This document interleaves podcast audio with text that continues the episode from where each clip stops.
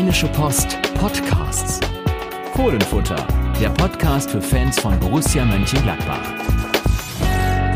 Herzlich willkommen zu einer neuen Folge des Fohlenfutter Podcasts. Heute am Mikrofon äh, ich, Carsten Kellermann, und neben mir, denn heute in einem, ich zitiere da Gladbachs Trainer Daniel Fark, Setup, äh, direkt hier in unserem richtigen Büro, Yannick Sorgatz. Hallo Yannick. Hallo Carsten. Ja, nebeneinander. Jetzt muss ich die ganze Zeit so rüber gucken oder wir ignorieren uns einfach. Wir schauen uns nicht an und nur in unsere Monitore, die vor uns sind. So machen wir das. Wir sind also Monitorkinder sozusagen und äh, werden natürlich sprechen über Borussia Mönchengladbach, aber vor allem über die Situation von Borussia Mönchengladbach, die sich, das darf man glaube ich äh, ganz klar sagen, durch das 2 zu 5 bei Borussia Dortmund nicht wirklich verbessert hat. Im Gegenteil, Yannick, äh, du warst mit der Kollegin Hanna Gobrecht im Stadion und äh, mitten während des Spiels ereilt euch dann eine Nachricht, die uns dann, glaube ich, alle ähm, seitdem so ein bisschen in Atem hält. Ja, es war sogar schon vor dem Spiel kann das ja sozusagen ganz transparent machen, äh, wann wir das erste Mal damit konfrontiert wurden mit diesem Gerücht, dass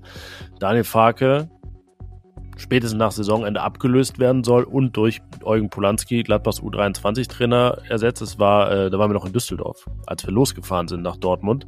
Da fing es an und es ging weiter. Es prasselte dann auch während der ersten Halbzeit so von allen Seiten auf einen ein. Ich glaube, da ging es ein paar anderen Kollegen noch so. Und jetzt, äh, glaube ich, spulen wir einmal vor im Prinzip. das ist jetzt ganz hier filmisch und szenisch gesehen natürlich ganz äh, geschickt gemacht. Spulen einmal vor zum Montag, nämlich ja Nachmittag ist es schon, 17.13 Uhr. Wir sind spät dran. Wir müssen sagen, zum Glück, denn wir können jetzt äh, zumindest vermelden, kurzfristig wird Daniel Farke nicht ersetzt, aber das hat Manager Roland Wirkus unserer Redaktion mitgeteilt auf Nachfrage. Es wird eine große Analyse geben nach dem letzten Spiel und dann geht es auch um den Trainer. Die Überschrift bei uns lautet, Borussia will über Farke nach letztem Spiel entscheiden. Und das ist, glaube ich, die Nachricht, die wir Stand jetzt eben so verkünden können. Ja, bisher war ja im Grunde die Annahme, dass Daniel Farke nicht zur Disposition steht, äh, dass er Trainer bleibt in der neuen Saison. Er hat ja einen äh, Dreijahresvertrag äh, 2022 unterschrieben, der also dann der Rechnung entsprechend bis 2025 läuft. Aber die Saison, die erste Saison, die eine Stabilitätssaison werden wollte, eine stabile Saison werden sollte, hat sich jetzt doch als relatives Gegenteil entpuppt und äh, mit diesem 2 zu 5 gegen Dortmund, wobei das äh, gar nicht ausschlaggebend für die Gesamtanalyse, glaube ich, ist, hat die ganze Sache nochmal Fahrt aufgenommen und ich glaube, die Wucht äh, das haben wir auch in unserem Text geschrieben, die Wucht, mit der dieses, ähm, dieses Gerücht Borussia Mönchengladbach getroffen hat, die spricht schon dafür, dass da eben einiges im Argen liegt und das eben auch, und das ist dann das Neue in dem, was Roland Wirkus gesagt hat, äh, dass eben auch Daniel Farke ein Teil dieser Analyse sein wird und äh, somit dann auch zur Disposition steht. Das heißt also, die Zukunft des Trainers in Gladbach ist offen. Ja, und bei allen anderen Sachen, die es ja sonst dann noch zu klären gibt und klären geben könnte, ist der Trainer natürlich das wesentliche Element. Ja, es ist ein bisschen wie vergangenes Jahr. Vielleicht können wir da noch mal ein paar Parallelen ziehen, ähm, auch ja, was die sportliche Situation angeht. Ähm, man kann sagen, also es gab dann dieses dieses Thema, dieses Gerücht, das herumschwirrte und äh, alle waren waren etwas aufgeregt, haben natürlich wild wild recherchiert am Samstag, aber die Fakten in Dortmund waren ja zumindest schnell geklärt. Das äh, wusste man nach wenige Minuten, dass dieses Spiel verloren gehen würde. Nach fünf stand es 0 zu 1, nach 18 0 zu 2, nach 20 Minuten 0 zu 3 und nach 32 Minuten 0 zu 4. Ich war ja schon in Bremen, da stand es zur Halbzeit auch 0-4, aber ich meine, da fiel das 0-4 wirklich kurz vor der Pause. Also das nochmal gesteigert und äh, allein, dass es nicht äh, das erste Erlebnis dieser Art war und beileibe kein Betriebsunfall, zeigt ja doch auch, wie gravierend die Lage ist bei Borussia. Äh, definitiv. Also äh, ich sag mal, die, äh, die erste Halbzeit war, glaube ich, so das Schlechteste seit dem 0 zu 6 äh, in der Halbzeit gegen den SC Freiburg in der vergangenen Saison. Ähm, am Ende dann ein 2 zu 5 mit den beiden Toren nach der Pause. Lars Stindl hat getroffen, freut mich für ihn. Er hat jetzt Hans-Günter Bruns eingeholt in der ewigen Bundesliga-Torschützenliste der Gladbacher. Aber dieses Tor wird ihm natürlich relativ wenig bedeuten, wird ihm wenig sagen. Äh, denn äh, ja, am Ende war es eine Klatsche in Dortmund. Äh, eine, die es auch in der Art noch nicht gegeben hat, mit dem Ergebnis 2 zu 5. Ja, zum ersten Mal seit neun Jahren zwei Tore geschossen. Ja, immerhin. Also man muss ja die positiven Dinge sehen. Aber im Grunde genommen ähm, schwebte dann eben über dieser ganzen Niederlage noch dieses Gerücht. Und ich glaube, wenn man dann Daniel Farke nach dem Spiel äh, in der Pressekonferenz gesehen hat, da hat man schon gemerkt, das Ganze äh, drückt schon ganz schön auf seinen Schultern. Er ist ja sonst immer sehr mitteilungsfreudig und äh, wirkte diesmal dann doch äh, kurz angenommen und man merkte, ja, der Mann, der ist schon bedrückt, das Ganze. Natürlich das Spiel, das, was auf dem Platz passiert ist, hat ihm überhaupt nicht gefallen. Das ist ja klar. Da wurde nichts von dem umgesetzt, was er äh, sich ausgedacht hatte, was er und seine Mannschaft sich ausgedacht hatten. Aber dann eben auch ähm, diese Debatte am Rande des Spiels, die er natürlich dann erst nachher mitbekommen hat. Das ist natürlich dann schon eine ganz bittere Geschichte. Ja, und er hatte ja wirklich auch ähm, was das Thema angeht, sein, sein Herz oder auch eben seinen Kopf gar nicht geöffnet, sondern ist ja gar nicht so drauf eingegangen. Aber man ja, kann das natürlich, wenn man vor Ort gewesen ist und ihn da erlebt hat, interpretieren. Also ich glaube aber auch, dass das Sky-Interview ähm, hat das abgebildet, äh, was, was wir da wahrgenommen haben. Äh, die Kollegin Hanna Gobrecht hat ihn dann nochmal nach der PK am Mannschaftsbus getroffen. Da hat er gesagt, Gerüchte sind nicht sein Thema, da sagt er nichts zu. Genauso am Sonntag hat er auch gesagt, ich habe heute nichts, in Klammern zu sagen, ähm, sprach da auch nicht auf, auf Anfrage. Und äh, ja, so haben wir den ganzen Sonntag und auch schon Samstagabend probiert, irgendwelche Statements zu bekommen vom, vom Verein, von Roland Wirkus natürlich, der äh, bei Sky nicht gesprochen hat, der nicht in der Mixzone in Dortmund gesprochen hat, der aber jetzt eben am äh, Montag mit uns gesprochen hat. Ähm, den Artikel dazu verlinken wir euch natürlich auch mal in den Show Notes. Und diese Essenz ist eben, wie wir am Anfang gesagt haben, dass die Trainerfrage offen ist und nach der Saison geklärt wird. Und äh, Carsten, du hast dieses 0-6 gegen Freiburg genannt. Es spricht ja auch nicht unbedingt für Borussias Entwicklung, dass ich jetzt so überlegt habe, oh ja, vielleicht gab es ja noch diese Hälfte und die könnte eigentlich auch in der Verlosung sein. Also man hat in der Richtung schon richtig viel erlebt, auch so was jetzt die, die, die Klatschenmenge angeht, ist es eigentlich fast wie, wie vergangene Saison. Ähm, damals hatte Oeder ja auch diese Ballung im, im Herbst. Ähm, jetzt ähm, ist es bei Daniel Farke etwas anders und besser verteilt, obwohl besser natürlich da auch in großen Anführungszeichen steht. Ähm, ja, was, was, was müssen wir sportlich über dieses Spiel noch sagen? Was, was sind da die wesentlichen Dinge, die hängen bleiben und vielleicht auch ähm, diese Entscheidung mitbestimmen können, die dann nach Saisonende gefällt wird? Ja, also erstmal muss man natürlich sagen, es ist eine offene Entscheidung. Also es wird diese Analyse geben. Ergebnis offen, das hat, das hat Roland Wirkus auch betont. Es soll eben alles auf den Prüfstand. Natürlich vor allem die Gegentorzahl äh, wird eine Rolle spielen, aber auch die Punktzahl, das muss man ja sagen. 1,22 Punkte im Schnitt hat Daniel Farke geholt. Das ist natürlich viel zu wenig für Borussia Mönchengladbach. Und dann, wenn man äh, jetzt mal reduziert schaut auf das, was in 2023 passierte, 17 Spiele, 17 Punkte, ein Punkt im Schnitt. Ich habe gestern äh, am Sonntagabend nochmal eine Reportage über den Aufstieg und die Meisterschaft des ersten FC Kaiserslautern damals als Aufsteiger äh, gesehen, damals aber zwei Jahre vorher der Abstieg wegen vieler, vieler, vieler Unentschieden, was ja einen Punkt in, äh, am Ende bringt. Also Gladbach da wirklich im, im schwierigen Bereich unterwegs, äh, 14. in der Jahrestabelle, also wirklich mit Tendenz nach unten und auch in der realen Tabelle hinter den ersten FC Köln zurückgefallen auf Platz 11 in der vergangenen Saison war es ja Platz 10, aber vor allem auch sechs Punkte weniger als in der vergangenen Saison. Jetzt sind noch zwei Spiele, man kann also noch gleich ziehen, aber es geht noch zu Bayer Leverkusen, das noch um äh, Europapokal mitspielt und dann kommt der FC Augsburg, immer eine unangenehme Mannschaft. Also ob es da jetzt noch zwei Siege gibt, naja, wenn man das in Dortmund gesehen hat, wagt man zu bezweifeln. Du hast gefragt, was in Dortmund da wirklich auch ausschlaggebend war. Punkt eins, diese Disziplinlosigkeit, die sich über Jahre immer wieder auch bei vier, verschiedenen Trainern schon äh, dargelegt hat in der Mannschaft. Zum einen und natürlich diese, diese totale defensive Offenheit in manchen Situationen. Das sind Dinge, die Daniel Farke einfach nicht in den Griff bekommen hat bis jetzt, wie seine Vorgänger auch. Da hat sich nichts getan und das sind natürlich Faktoren, die in solcher Analyse dann eben auch mit auf den Tisch kommen. Ja, und da hilft es ihm wahrscheinlich auch nicht unbedingt, unbedingt etwas, dass Führungsspieler wie Weigel und Hofmann sich dahinter ihn stellen, äh, gesagt haben, wie zum Beispiel ähm, Julian Weigel, er hat uns gut eingestellt, wir haben den Matchplan in der ersten Halbzeit nur nicht so diszipliniert umgesetzt, wie er uns das mitgegeben hat. Deswegen müssen wir uns an die eigene Nase fassen. Hofmann hat auch gesagt, wir werden sehr gut eingestellt auf die Partien, wir haben sehr gute Inhalte im Training und wissen genau, was uns erwartet. Ich bin ein Freund davon zu betonen, dass elf Spieler auf dem Platz stehen da kann der Trainer nichts für, sagt er auch noch am Ende. Ähm, da können wir vielleicht nochmal über die Rolle der Mannschaft reden. Aber ja, natürlich ist auch diese, diese Diskrepanz dann zwischen der Einstellung vor dem Spiel und dem, was man auf dem Platz sieht, immer etwas, was auf den Trainer zurückfällt. Da wird er sich nie rausnehmen können. Und da, ähm, ja, ist er nun mal ähm, das, das sogenannte schwächste Glied der Kette auch, weil er eben auch die Verantwortung dafür hat. Und äh, das, was unterm Strich dabei rauskommt, ist zu wenig in dieser Saison. Und ähm, es ist ja auch so eine gewisse ja, Vielfalt des Versagens, der Zusammenbrüche. Es ist ja auch nicht immer das Gleiche. Es ist dann mal die erste, mal die zweite Halbzeit.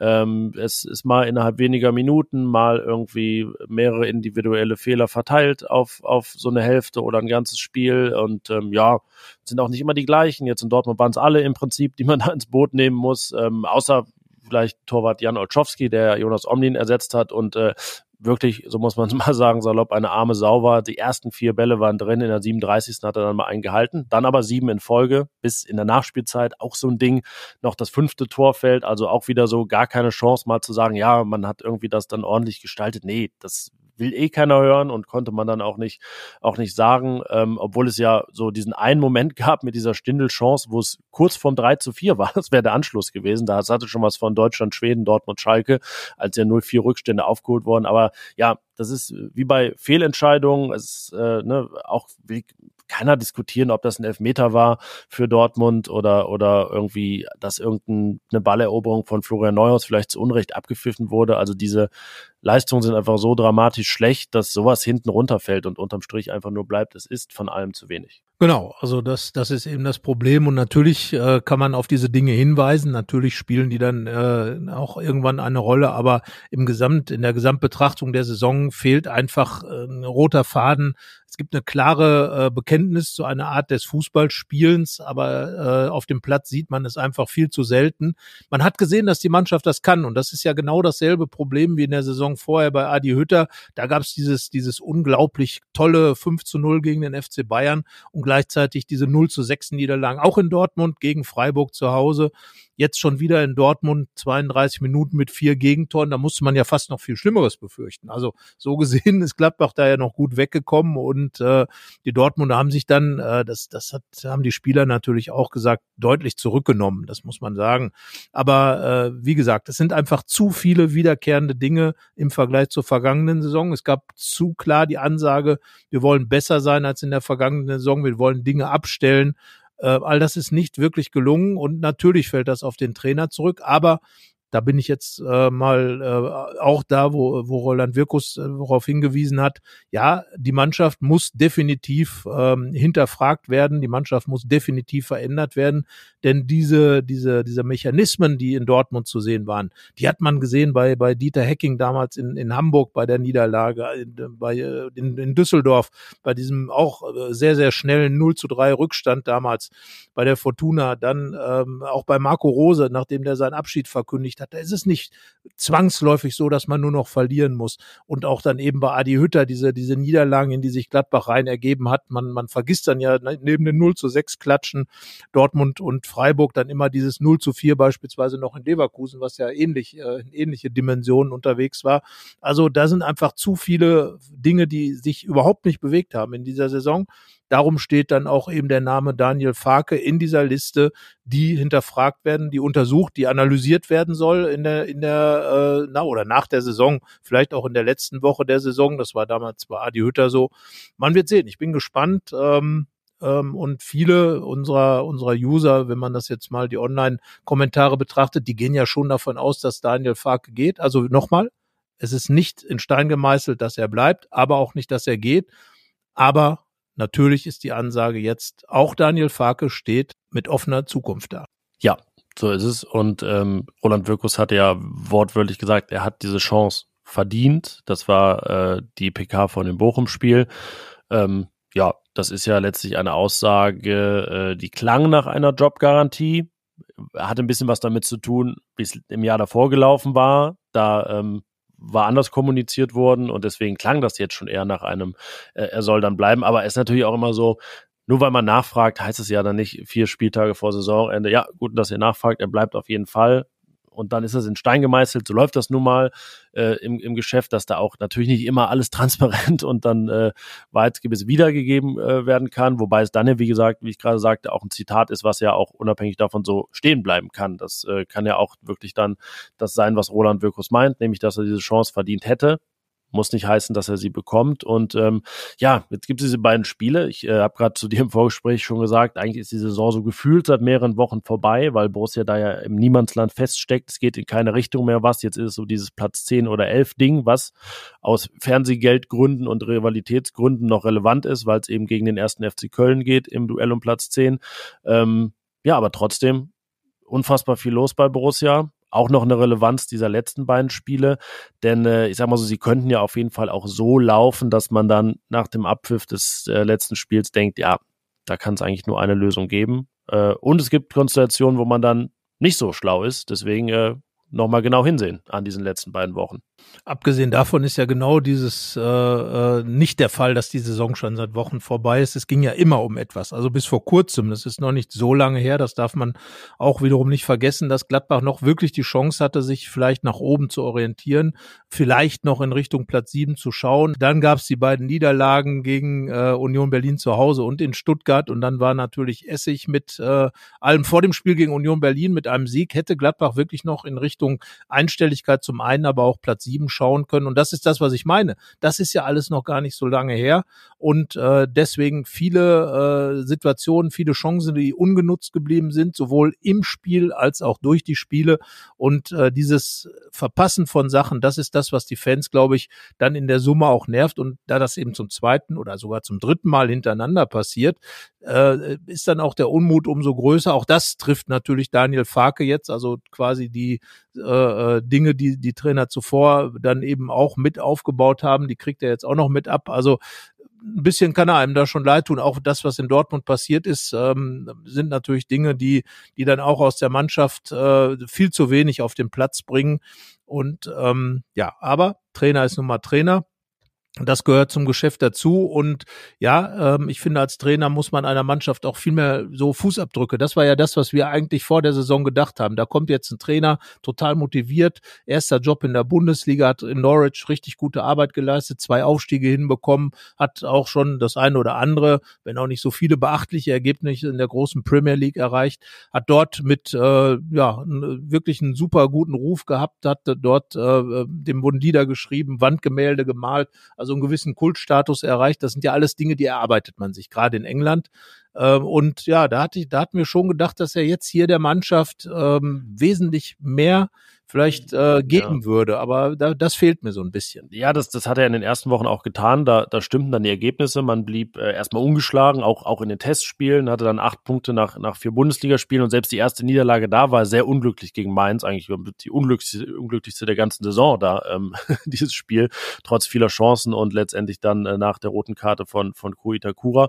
Aber da war, also dachten wir wahrscheinlich so Mitte September, ja, okay, es, es hat ganz ordentlich angefangen, die Ergebnisse stimmen, die Leistungen stimmten da auch schon nicht unbedingt. Und dann dachte man, okay, jetzt wird entwickelt, jetzt wird der Stil implementiert, jetzt werden Spieler auch besser gemacht, weiterentwickelt, ähm, vielleicht auch eine Systemflexibilität, wie auch immer, aber genau das ist ja gar nicht gekommen. Also im Prinzip war ja dieses äh, Spiel gegen Leipzig, das 3-0 am siebten Spieltag war ja der Peak, so und seitdem geht es, ja, mal mehr, mal weniger schleichend auch, auch bergab. Also ungefähr jede Wertung, die man sich anschaut, wird, wird dann immer schlechter. Jetzt sind es in diesem Jahr 17 Punkte aus 17 Spielen. Also so, ne, es sind ja noch zwei, wegen der WM ist ja alles ein bisschen verschoben. Also hat man jetzt aber so eine Halbserie hingelegt äh, im virtuellen Abstiegskampf man ist nicht im Abstiegskampf, weil man diesen guten Start hatte. Aber ja, das ist auch alles so von der Abfolge, sage ich mal, nicht so, dass das, dass das für Daniel Farke spricht. Da sprach dann am Ende sogar, sogar mehr noch äh, für Adi Hütter, der ja eine 26-Punkte-Rückrunde gespielt hat. Also eine eigentlich Europacup-Rückrunde. Da war die Hinrunde dann so schwach. Ähm, und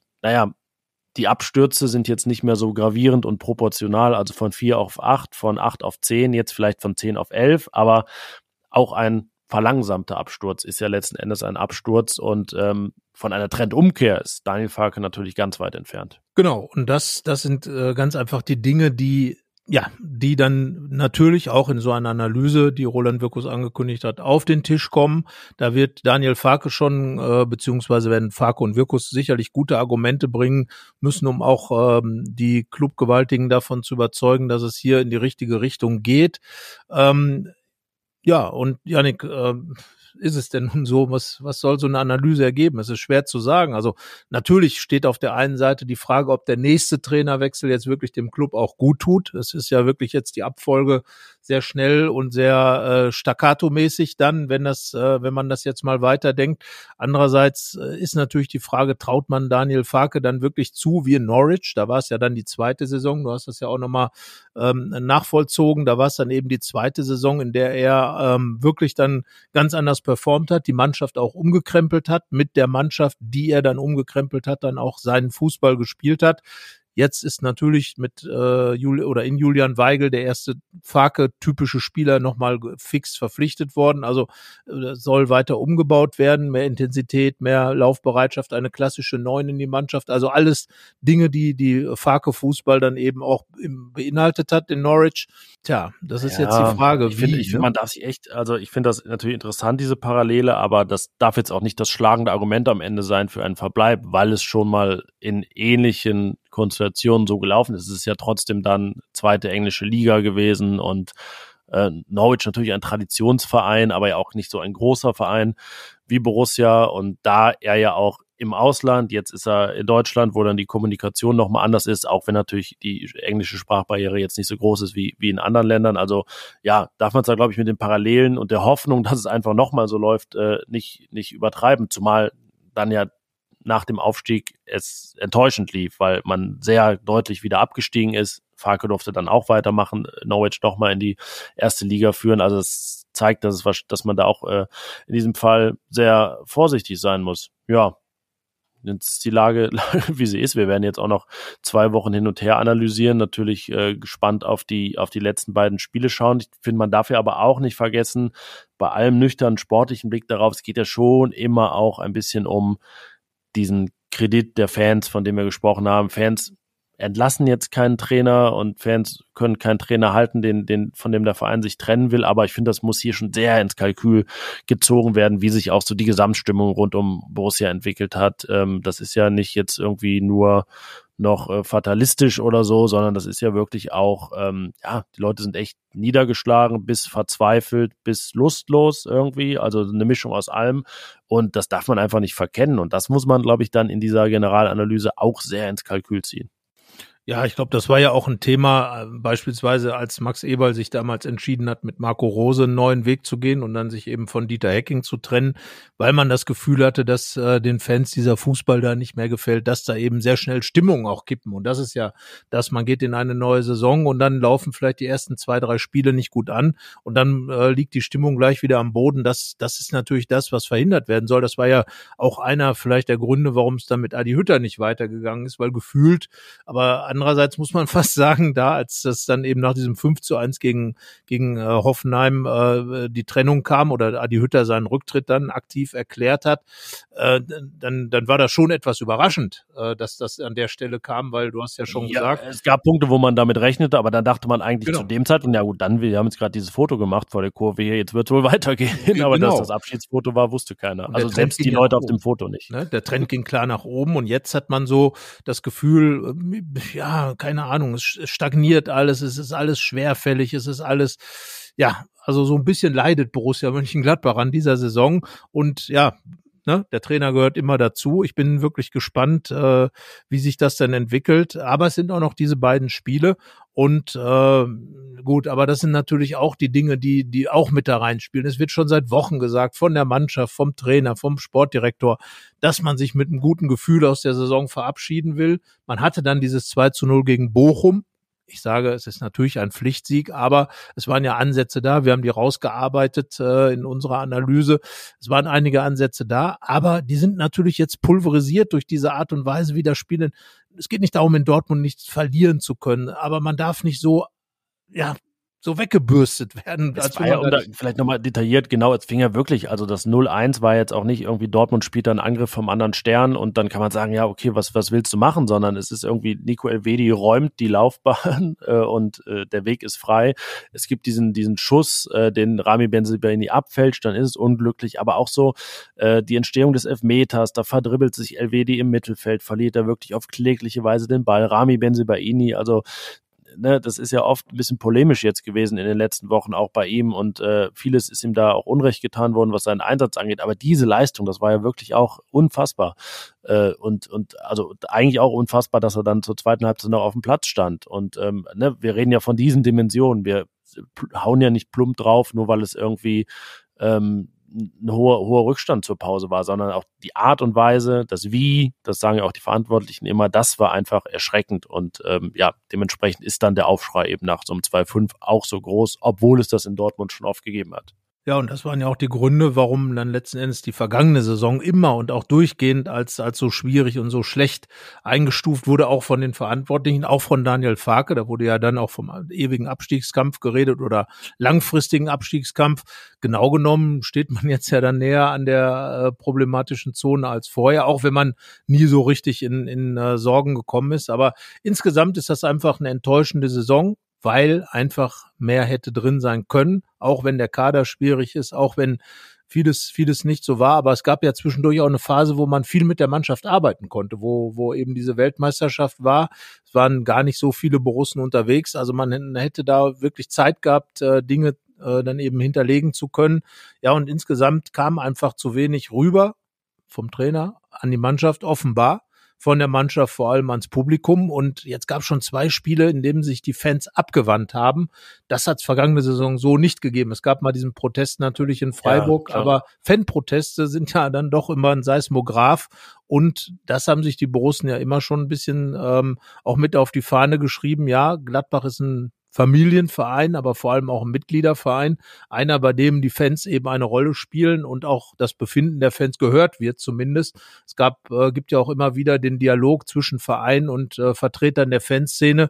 Äh, wichtig, wie äh, finde ich, ist das auch, dass dieser stattfindet, um einfach, wie gesagt, zu hören, was, äh, was dann eben da gesagt wird und ein bisschen mitzubekommen. Nicht Fans entlassen Trainer, nicht Fans kaufen Spieler, aber es ist ja letzten Endes so, dass eben Borussia Mönchengladbach diesen Anspruch hat, der dann auch erfüllt wird. Darum wird das natürlich in der Analyse eine Rolle spielen und ähm, ja, das fällt im Moment natürlich nicht gerade positiv aus. Ja, ich habe gerade mal geguckt, letzte Saison zwei Spiele vom Ende, da hat es dann gerade den Sieg am Montagabend gegen Leipzig gegeben. Da war man dann mit 41 Punkten, eben zwei mehr als jetzt Zehnter. Ähm, also der zehnte Platz war auch nicht gesichert, aber ähm, der achte zum Beispiel nur fünf Punkte weg, der neunte auch nur ein. Diese Einstelligkeit war ja lange noch eine Option und man hatte zwölf Punkte nach unten. Ja, 59 Gegentore, jetzt sind es 53. Man hatte äh, minus 11, jetzt sind es minus 5. Ja, das sind letztlich Nuancen. Ich finde aber irgendwie, ja, es, es fühlt sich gerade negativer an. Das ist genau das Problem. Es fühlt sich eben negativer an. Man darf ja nicht vergessen, dass die Saison dann zwar auf Platz 10 endete, aber eben mit äh, acht oder mit den letzten neun Spielen, in denen es nur eine Niederlage gab, mit ähm, positiven Trend, mit diesem 5 zu 1 gegen 1899 Hoffenheim, wo, wo dann am Ende zusammen gefeiert wurde. Das kann man sich im Moment natürlich schwerlich vorstellen. Ja, und es kann jetzt ja zwei Siege geben. Es kann dann den zweiten Auswärtssieg geben. Es kann das erste Mal zwei Siege in Folge geben. Ja, dann muss man damit umgehen und sagen, ist das jetzt die Überzeugung, um, um weiterzumachen? Und wie sind dann auch die Signale aus der Mannschaft? Aber ich meine, das haben wir jetzt ja nun sehr oft in dieser Saison gesagt, ja, das könnte passieren jetzt vielleicht, aber glaubt man so wirklich dran? Das ist ja das Problem. Wir haben ja unsere Tipps abgegeben. Ich habe meinen 17-Punkte-Tipp gemacht, bin natürlich damit voll auf die Nase gefallen, habe aber dann genau diese Spiele wie beispielsweise Köln oder auch Union Berlin als ähm, Faktorspiele einberechnet, wo man eben vielleicht sich nochmal aufpumpen kann, wo man Selbstvertrauen bekommen kann, wo man wirklich äh, äh, was rausziehen kann. Und beide Spiele endeten dann äh, ohne Gladbacher Tor und ohne nennenswerte große Gladbacher Ambitionen, äh, da wirklich was zu holen. Köln 0 zu 0 und Union Berlin Unentschieden ging dann noch verloren, 0 zu 1. Ja, das, äh, da fehlt dann einfach das, wo man aus so einem Spiel dann was raussaugt. Und wir warten im Grunde auf diese Initialzündung die ganze Zeit. Und das ist eben das Traurige an dieser Saison. Du hast es gesagt, ja, es gibt noch diese zwei Spiele. Ähm, äh, es ist noch nichts, zumindest nichts Offizielles entschieden, was wir wüssten. Aber äh, es wird mit Sicherheit eine sehr bittere Analyse wieder werden. Und das äh, alleine ist natürlich schon schwierig an der ganzen Geschichte. Und darum, ja, die Saison ist so ein bisschen, ja, wie kann man es sagen, irgendwie totaler Stillstand oder sogar ein kleiner ja, Rückschritt eher, oder? Ja, ich glaube, sie öffnet eher so das Fenster nach unten, weil ja jetzt wirklich klar ist, es wird einen großen Umbruch geben, kein Umbruchchen oder was auch immer oder am Ende dann doch nur drei, drei Transfers auf wesentlichen Positionen. Nee, das wird der größte Umbruch der nichts mit einem Auf- und Abstieg zu tun hat seit, ich weiß es gar nicht, also ich kann mich jetzt nicht so bewusst dran erinnern, könnte man jetzt mal nachzählen, aber früher gab es ja auch gar nicht so viele Transfers.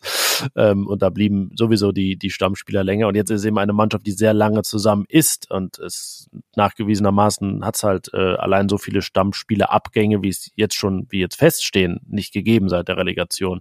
Ähm, das kommt eben noch hinzu. Und man weiß, das muss klappen, denn wenn das wirklich die Quote schlecht ist, die Erfolgsquote dieser Transfers, dann geht es nach unten wahrscheinlich. Davon muss man ausgehen, weil warum soll man, wenn man eine ja eigentlich nominell gut besetzte Mannschaft zur Hälfte austauscht und das nicht klappt, dann aufsteigen und weiter nach oben kommen in der Tabelle.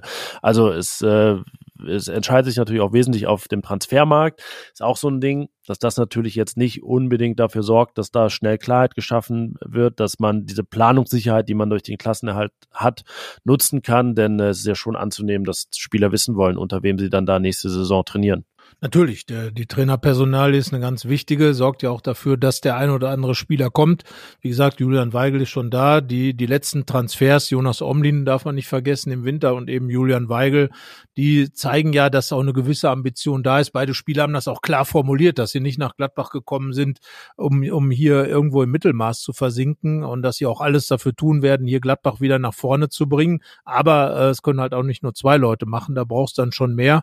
Ähm, es wird Abgänge geben, das ist klar. Rami Benzebaini und Markus Thuram, zwei der besten Spieler, die im Kader sind, das muss man auch klar sagen, auch wenn sie jetzt äh, zuletzt nicht immer ihre besten äh, Leistungen abgerufen haben, aber dieser Kader wird verlieren. Andererseits sage ich, wenn man, wenn es gelingt, äh, so wie Weigel, so wie Omlin, gute Spieler zu holen, die aber auch richtig ambitioniert und gewillt sind, hier was auf den Platz zu bringen, äh, die man eben äh, motivierte Spieler, die, die mit Gladbach, die die Gladbach erfolgreich machen wollen, die mit Gladbach erfolgreich sein wollen, dann ähm, kann, kann ja auch ganz schnell wieder was entstehen. Also Gladbach ist ja jetzt im Moment, würde ich so wirklich an der Kippe. Du hast gesagt, das Fenster nach unten wird aufgemacht, aber noch hat es natürlich keinen Fenstersturz gegeben, sondern äh, es ist jetzt eben, sagen wir, es kommt so ein bisschen stickige das Glas, Luft das, rein. Das Sicherheitsglas hält noch, aber man weiß nicht. Genau. Und da muss man dann ganz einfach sagen, ja, Vorsicht, äh, Vorsicht ist die Mutter der Porzellankiste. Da muss man jetzt äh, schauen als Gladbach, die richtigen Schlüsse ziehen. Und das wird ja Gegenstand genau dieser Analyse sein. Nochmal, es geht ja nicht nur um den Trainer, aber eben auch um den Trainer. Und das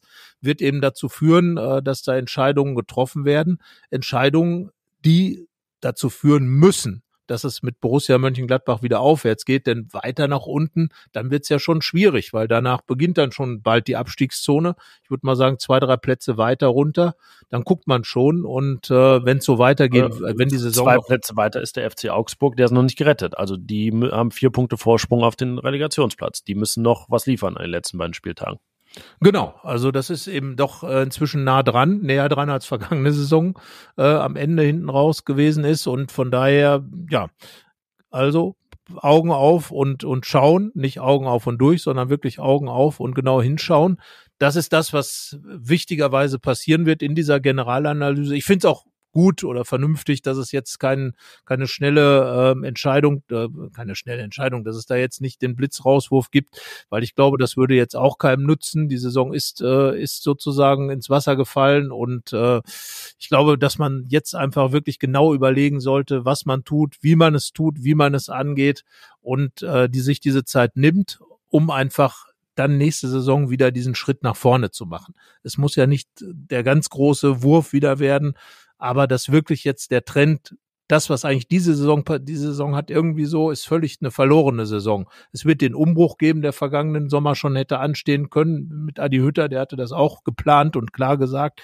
Ähm, es soll, äh, man will sich wieder ein bisschen neu aufstellen, man will die Mannschaft reformieren und, und, und alles so eigentlich ein Jahr verschoben und das ist das Ärgerliche daran. Aber vielleicht ist es auch das große Ausrufezeichen zu sagen, wie schnell und wie vorsichtig man sein muss, auch als Borussia Mönchengladbach. Immerhin, wir können jetzt auch definitiv nicht sagen, das wird klappen, das wird nicht klappen, denn es ist irgendwie schon eine sehr neue Situation. Äh, ist journalistisch ja auch einfach spannend, glaube ich, das jetzt äh, zu begleiten und, äh, und mitzubekommen, was sich da tut, weil sich einfach enorm viel tut nach Jahren, wo sich ja auch dann, sage ich mal, jetzt personell einfach ähm, ja auch nichts tun musste, weil es erfolgreich war. Da ja sprach man dann äh, zu dieser Zeit über irgendwie UEFA-Koeffizienten, Setzlisten und wer denn da alles vielleicht als Gegner winkt oder so.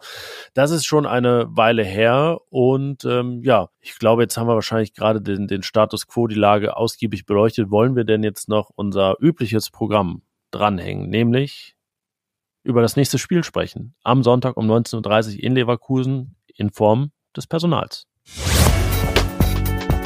Aufstellungstipp.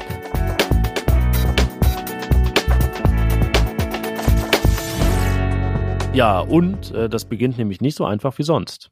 Genau, ja, Jonas Omlin äh, war angeschlagen in Dortmund, also ihm ist diese Niederlage erspart geblieben. Der arme Jan Olszowski, du hast es schon angesprochen, stand im Tor, hat im Grunde einen guten, ordentlichen Job gemacht, wird natürlich trotzdem äh, unzufrieden gewesen sein mit den fünf Gegentoren, die ja teilweise auch für ihn sehr unglücklich gefallen sind.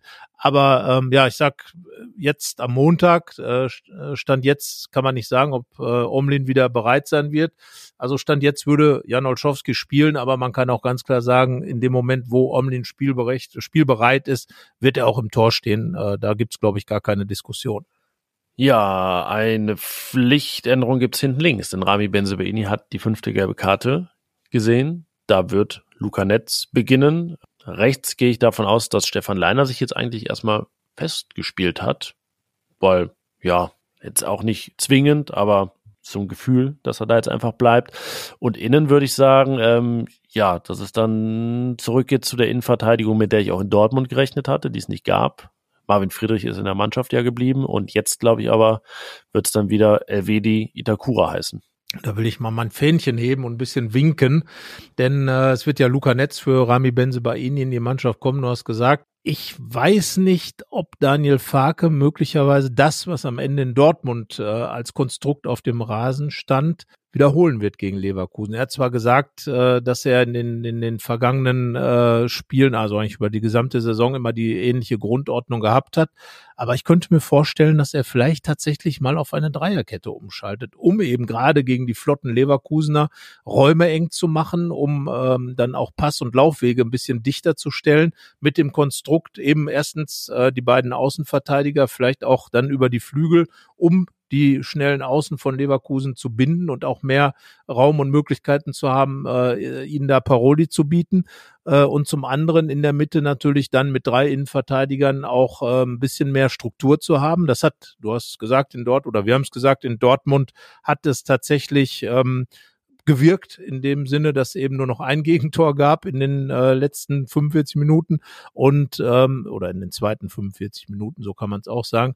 Deswegen könnte ich mir durchaus vorstellen, dass dieses Konstrukt, es war ja quasi die Adi Hütte Aufstellung mit dem 3 4 äh, zwei Zehner und einem Spitze, ähm, dass das wiederkehrt, ja. Und würde es jetzt auch einfach mal so benennen. Also, ja, ne, also Friedrich bleibt drin plus Itakura, äh, plus äh, Elvedi und die beiden Außenverteidiger, Leiner und äh, Netz. Stefan Schippers sagt uns ja immer, Borussias Geschäftsführer, es nicht wünscht dir was, sondern so ist es. ich habe meine Vermutung, wie es sein wird am Ende, aber wenn ich mir was wünschen darf, würde ich das auch gerne mal sehen. Äh, davon unbenommen ist ja eigentlich die Doppelsechs, die Manu Kone, Julian Weigel heißen sollte, dürfte, müsste und auch gar nicht anders könnte. Also das würde jetzt wirklich äh, die Grenzen des Vorstellbaren sprengen, wenn es anders kommen würde. Christoph Kramer kam mal wieder rein in Dortmund nach längerer Zeit. Ja, aber das ist für mich keine Startelf-Alternative. Und ich fand auch nicht, dass er sich jetzt so empfohlen hat, äh, der Chris ja. Kramer, bei aller Wertschätzung. Aber ich glaube, da sind Weigel und Kone schon gut aufgehoben. Ja, und vorne ähm, war ja so ein bisschen äh, überraschend Hannes Wolf reingerutscht in Dortmund. Und äh, ja, da will ich jetzt mal eine Lanze für ihn brechen. Ich glaube, er war dann so der arme Hund, auf dem äh, der dann am Ende ein bisschen der Taktik zum Opfer gefallen ist, raus musste. Ja, Eigentlich glaub, gute Werte hatte, aber viele ich dachten nicht, dass er zurückkehrt dass er so ein bisschen jetzt dann der war, der runtergenommen wird, weil er der Schlechteste war. Das wirkt dann ja so, wenn man, also ne, als Fan oder auch als Berichterstatter würde man ja denken, ja, so drei Wechsel gehen auch klar zur Pause und dann wird einmal gewechselt und viele abstrahieren das dann wahrscheinlich, dass er so ein bisschen irgendwie schuld an irgendwas war. So war es ja aber beileibe nicht, sondern er musste ja einen Offensivspieler rausnehmen, um umzustellen. Ähm, glaube aber, dass in keiner der Konstellationen, die es da geben könnte, in Leverkusen Platz für ihn in der ersten Elf sein wird. Ähm, und äh, also ich stelle jetzt mal auf Basis eines 4-2-3-1 in der Grundordnung auf und sage, ja was eigentlich, Jonas Hofmann rechts, Lars Stindl in der Mitte, links Alassane Player, der seine Gelbsperre abgesessen hat und vorne also ich meine, er müsste, sollte bereit für die Startelf sein am Samstag, denn Markus Thüram stand ja schon im Kader in Dortmund. Ja, also dass Markus Thüram zurückkehrt, glaube ich auch. Ich wäre dann ja in meiner Struktur, wäre ich bei einer doppelten Zehn mit einer Spitze und würde auch Thüram dort sehen. Äh, wie gesagt, die Tatsache, dass er schon fast eingewechselt wurde in Dortmund, spricht für mich klar dafür, dass Daniel Fark ihn dann äh, wieder in die Startelf packen wird. Ähm, und ja, dahinter ähm, würde ich tatsächlich Lars Stindl, der ja gerade seinen Torlauf hat, und Jonas Hofmann sehen. Die beiden, äh, Neuhaus, Florian war wieder enttäuschend, fand ich in Dortmund, kommt einfach zu wenig, er unglücklich sicherlich. Auch, auch wieder nicht so klar enttäuschend. Wir haben es ja letzte Woche so, so notiert eigentlich, dass man nicht so richtig weiß, was man damit anfangen soll. Ne? Also es war nicht so klar schlecht, dass man so sagen kann, jo, eindeutig stand völlig neben sich, sondern so, man denkt, ja, was, was war das jetzt, was sollte es sein? Aber ist das nicht genau das Enttäuschende? Ja, ne, das ist natürlich, es ist nicht minder enttäuschend, aber es ist nicht so klar enttäuschend und man kann das gar nicht anders sehen. So, man findet man hier was, da was, dann denkt man, hm, vielleicht so, aber am Ende irgendwie nichts Zählbares und Nennenswertes, das einen glauben lässt, dass Florian Neuhaus so eine zentrale Figur sein könnte. Genau, und darum lasse ich ihn noch raus. Zuck. Also Stindel und Hofmann und äh, davor eben Markus Thüram bisschen mehr Stabilität, wie jetzt in der zweiten Halbzeit in Dortmund, äh, erwarte ich dann in so einer Konstruktion. Aber du hast natürlich äh, das, den Faktor schon angesprochen. Daniel Fark ist sehr äh, systemtreu, sehr grundordnungstreu ähm, und ähm, hat meistens dieses äh, 4-2-3-1-Konstrukt. Aber möglicherweise hat er dann doch sich überzeugen lassen. Ich erinnere mich auch da mal an Adi Hütter, der ja so zum Ende der Saison ähm, auch plötzlich dann eine Viererkette hat spielen lassen. Und ähm, ich bin gespannt. Also ich bin gespannt, was in Leverkusen jetzt geben wird. Vielleicht geht es ja auch darum, für Daniel Farke einfach diese Fortentwicklung zu zeigen, wenn es um seinen Job geht. Also ähm, all diese Dinge spielen ja jetzt dann eine Rolle. Da, äh, Roland Wirkus hat ja auch klar gesagt, er will jetzt die letzten Spiele noch irgendetwas sehen von der Mannschaft, dann auch vom Trainer, das muss man sagen, wenn er Teil der Analyse ist. Also ja, vielleicht gibt's ja Überraschungen. Ich fand ja die Aufstellung in Dortmund auch schon überraschend, dass Marvin Fierich drin ist, ja, ja, dass das, äh, Wolf reingekommen ist. Ähm, ist ein bisschen so, ich bin, ich bin der Meinung, es ist diese Analyse angekündigt für, für nach dem letzten Spiel, aber es sind 32 gespielt, zwei Pokalspiele. Ähm, was soll denn jetzt noch in zwei Spielen so Elementares passieren, dass es in irgendeine Richtung lenkt? Also als Verantwortliche müsste man eigentlich seine Entscheidung kennen, egal wie die ausfällt. Ich sagte, er suggeriert damit gar nicht, dass es in eine, die eine oder andere Richtung sein muss, nur irgendwie, also welche Überzeugung soll jetzt noch heranwachsen in diesen beiden Spielen? Nein, also ich glaube auch, dass letzten Endes äh, die Tendenz, dass man weiß, worüber man redet, dass man sich dann so wie bei Adi Hütter vor, dem letzten Spiel zusammensetzt und, und dann eine Entscheidung in welche Richtung auch immer trifft. So ist es da ja auch gelaufen. Äh, jeder weiß, worum es geht. Jeder weiß, wie will Borussia Mönchengladbach spielen. Ich denke, es geht darum, zu, zu sagen, äh, wir, wir, wir vertrauen uns gegenseitig, äh, darum geht's. Äh, eben, ich kann das voranbringen oder auch nicht. Ich sehe das erfüllt oder auch nicht. Und die Dinge gilt zu klären und da weiß jeder, wo er dran ist. Und ja, wie gesagt. Bin übrigens auch der Meinung, dass man das weitaus würdevoller gestalten könnte, wenn man sich denn von Daniel Farke trennt, wenn man das vor dem letzten Spiel kommuniziert, um eben diesen, dieses letzte Spiel in einen anderen Rahmen zu setzen, weil dann, glaube ich, auch die Leute äh, vernünftig damit umgehen, höflich sich verabschieden und äh, ne, sich für die Arbeit bedanken und es einfach nicht, also keine Anlässe mehr gibt, irgendwelche Meinungen kundzutun oder irgendetwas zu fordern, was ja so sein könnte, wenn es eben noch nicht feststeht. Denn wir kennen ja oder können ja ein bisschen erahnen, wie so das Urteil der Kurve ausfallen wird. Ähm, ist vielleicht auch eine Option, die man ins Kalkül ziehen sollte. Das ist auch das letzte Spiel von Lars Stindl und ah, das wäre doch irgendwie sehr unschön, wenn das in so einem Rahmen dann, dann stattfindet. Also vielleicht ist es sogar eine Möglichkeit, das, äh, das früher zu regeln. Aber es ist nicht an uns, das zu entscheiden. Kann ja auch sein, dass man vorher schon sagt, der bleibt, der Trainer. Ja, das könnte man ja auch, ja. Äh, ich bin ja auch gespannt, es wird ja nicht nur Lars Stindl sein letztes Spiel haben, sondern werden auch Rami Benzebaini und Markus Thuram verabschiedet. Äh, also so ganz äh, ohne Missstimmung, so wie man jetzt mal die vergangenen Wochen Revue passieren lässt, äh, was da in Richtung der beiden gekommen ist, war ja jetzt auch nicht so, äh, sagen wir mal, so freundlich äh, von Seiten der Fans, weil sie eben sich entschieden haben zu gehen. Rami Benzibaini wird ja nach wie vor mit dem BVB in Verbindung gebracht könnte jetzt auch doch vielleicht noch zu AS, zu AS Rom gehen, wer weiß. Aber ich bin da wirklich gespannt auf diesen äh, Spieltag, den letzten Spieltag gegen Augsburg, ähm, was da passiert. Man erinnert sich ja auch an zwei Augsburg-Spiele, wo irgendwie ein Neustart war. Wer weiß. Letztes, vergangene Saison hatte man so das Gefühl, dass mit Hoffenheim irgendwie so ein, so ein Break-Even erreicht war, wo es wieder in die andere Richtung ging. Dann ist es wieder runtergefallen. Also, ja, Borussia ist wankelmütig und das ist die Botschaft, glaube ich, der Saison und das ist die Botschaft der Gegenwart und daran hat sich gar nichts geändert. Ja, ich glaube, das ist ein, ein gutes Schlusswort äh, nach einem, wenn wir jetzt den Montag mal mitnehmen, äh, bewegten, bewegenden Wochenende äh, viel los gewesen. Geändert hat sich faktisch nichts im Prinzip. Auch Borussia ist einen Platz in der Tabelle abgerutscht. Das aber schon am Freitagabend zu Beginn des Wochenendes. Ja, und so geht es also in eine lange Woche vor dem Spiel in Leverkusen am Sonntag um 19.30 Da geht's ja auch ein bisschen um die rheinische Meisterschaft. Da ist Gladbach im Moment letzter in der Bundesliga. Ne? In der also wäre so Leverkusen, ein, Köln, Gladbach. Ja. Gibt's noch Mainz ist nicht dabei? Mainz, ja, Mainz ist ja, ist ja Rheinhessen. Also wo stehen ja. die denn rum? Oh, ich war schon mal, ist der Rhein. Ich habe ihn gesehen. Ja, das ist der Rhein. Das ist mehr, mehr als in Mönchengladbach. Wo, äh, wo, das ist ja der Niederrhein, aber Mainz steht ja auch vor Gladbach, oder? Ja. Also Gladbach ist letzter. Achso, ich dachte, du meintest die Spiele untereinander, wobei die fallen vielleicht auch so aus. Naja, das ja. können wir uns ja auch nochmal also, anschauen. Ähm, man hat auf jeden Fall in Leverkusen, man hat noch kleine Ziele und äh, von daher, ja, wir müssen noch tippen, mein Lieber. Das haben oh ja, wir ganz vergessen. Oh so. Und äh, wenn man jetzt mal irgendwie die Korrelation zwischen der vergangenen und der aktuellen Saison hinstellt, letztes Jahr gab es in Dortmund ein 0 zu 6, jetzt ein 2 zu 5.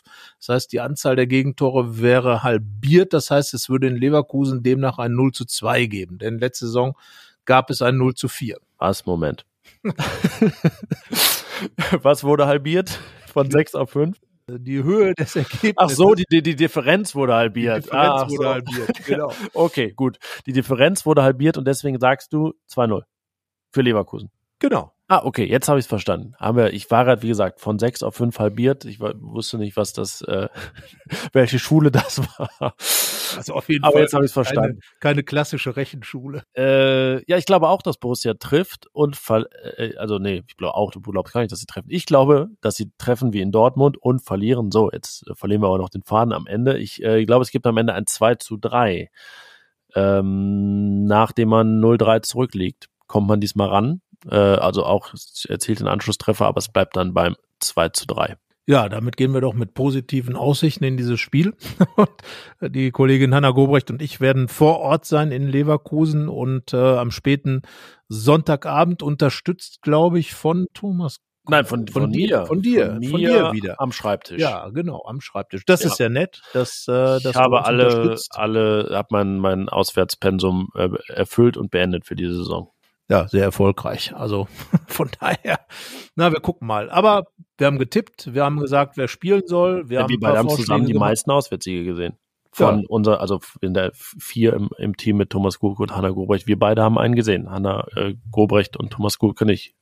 Und was für einen? 4 zu 1 bei 1899 Hoffenheim. Ja, war auch wieder so ein Moment, wo man dachte, ja, vielleicht jetzt ab jetzt. Dann gab es ein 0 zu 0 gegen Schalke, wo man sagen muss, rückblickend war das nicht mehr das Schalke der Hinrunde, ja, aber da war dann auch schon der Drive wieder raus äh, nach diesem Auswärtssieg, der nicht sehr beschwingend war. Also, in dem Sinne sind wir gespannt, was im nächsten Spiel passiert. Wir melden uns nächste Woche, wünschen eine schöne Woche und bis dahin sportverbundenes Vergnügen nicht zu vergessen, wobei man natürlich bei Gladbach, wenn man das Dortmund-Spiel im Hinterkopf hat, sicherlich von anderen Dingen redet. Aber trotzdem, also viel Spaß beim Fußball am Sonntagabend und bis nächste Woche. Ciao.